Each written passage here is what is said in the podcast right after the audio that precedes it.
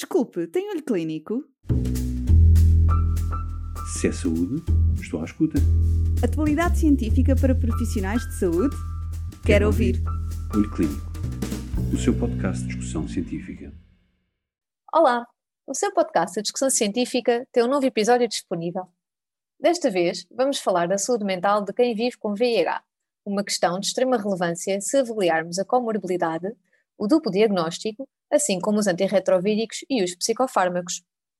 Contamos com a opinião do professor Miguel Bragança, médico psiquiatra no Centro Hospitalar Universitário de São João, e da doutora Ana Rita Silva, médica infecciologista no Hospital Beatriz Anjo. Ouça o episódio completo agora mesmo. Olá mais uma vez, eh, bem-vindo ao nosso podcast.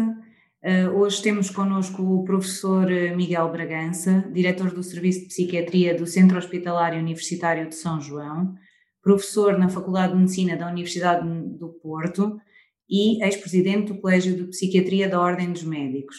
Também doutorado em perturbações neurocognitivas associadas à infecção por VIH. Sr. professor, muito bem-vindo. Um, e começava já por lhe perguntar quais os fatores que levam a que a doença psiquiátrica tenha uma elevada prevalência na população que vive com VIH?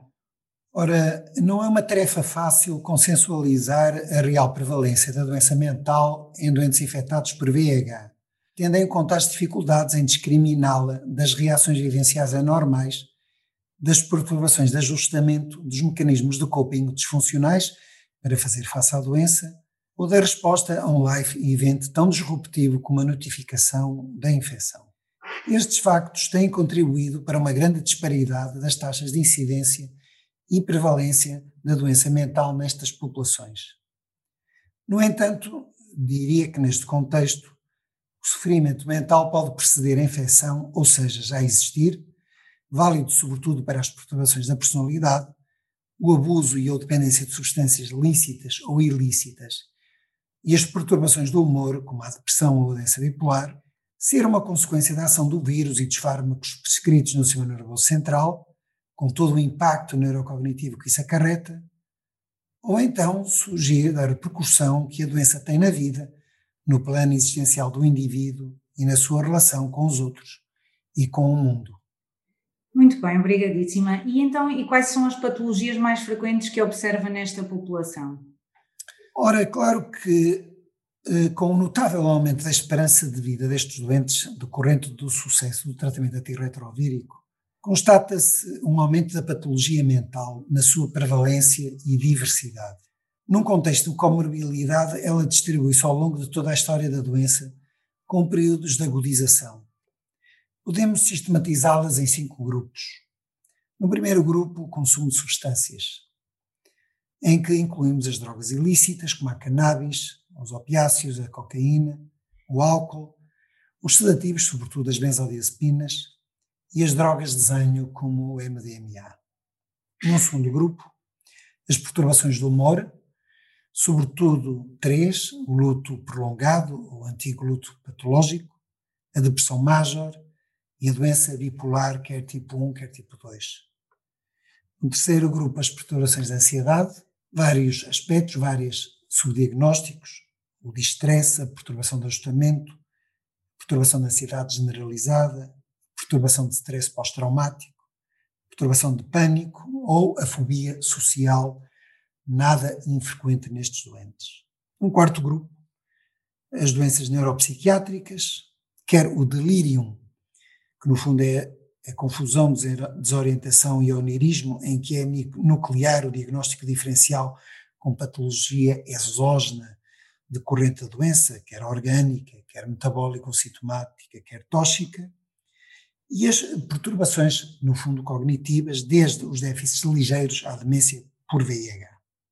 Um segundo aspecto, percebermos os domínios afetados nestas perturbações neurocognitivas, como a velocidade de processamento da informação, a fluência verbal, a atenção, a memória de trabalho, a linguagem, a memória ou a destreza motora, que são os domínios cognitivos mais observados nas alterações neuropsiquiátricas destes doentes. Um quinto e último grupo de patologia mental eh, que, que tem uma relevante prevalência nos doentes por VIH são das perturbações do sono e às disfunções sexuais, até aos quadros mais graves, como as psicoses endógenas, exógenas ou psicogénicas, até ao suicídio e comportamentos autolesivos. Estes quadros clínicos e a psicopatologia que os acompanha terão uma gravidade e tonalidade que dependem de muitos fatores inerentes à seropositividade e ao aparecimento dos sintomas da doença. Por um lado, os sentimentos de culpa por ter contraído a infecção, o duplo padrão de infectado e infectante, o receio da alteração da imagem corporal, da perda das capacidades cognitivas, físicas, sociais, laborais e, sobretudo, as expectativas acerca da sua autonomia como indivíduo. Por outro, a perda de familiares, companheiros e amigos, bem como os sentimentos de rejeição ou discriminação. O estigma cultural, embora mitigado, não abandonou estes doentes. Estes factos, associados ao cotidiano e inerentes à vida da relação, podem muitas das vezes provocar cumulativamente a fragmentação das defesas psicológicas e o consequente sofrimento psíquico. Eh, e na, na, sua opinião, qual é que é o papel da terapêutica antirretroviral na patologia psiquiátrica do que nos falou? Ora, a terapia antirretrovírica, ao restaurar e preservar a função imunológica, reduzindo a morbilidade médica e prolongando a duração e a qualidade da vida, espera-se que reduza a patologia mental. Este efeito desmultiplicador, que aumenta a qualidade de vida dos doentes, particularmente quando se verifica uma alteração pronunciada da esperança de vida, aproxima-os da população geral com as suas patologias crónicas, mitigando o estigma e o regresso a uma vida tendencialmente normalizada. É expectável, portanto, uma influência positiva, quer na vida sexual, na conjugalidade, na procriação, na construção de uma família, quer na preservação da função cognitiva, com relevância no plano laboral até à autonomia, no facto de deixarem de ser infectantes, contaminantes.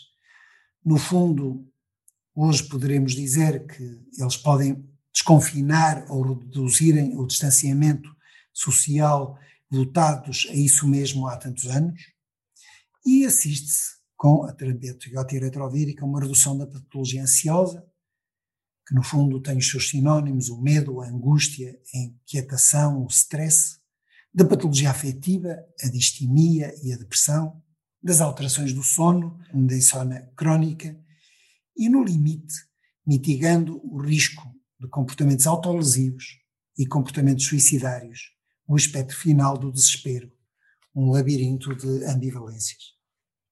Muito obrigada. Chegamos aqui ao fim do nosso podcast. Foi um prazer, professor. Agradeço-lhe imenso a sua participação. Se é saúde, estou à escuta. Atualidade científica para profissionais de saúde? Quero, Quero ouvir. ouvir. Olho Clínico, o seu podcast de discussão científica.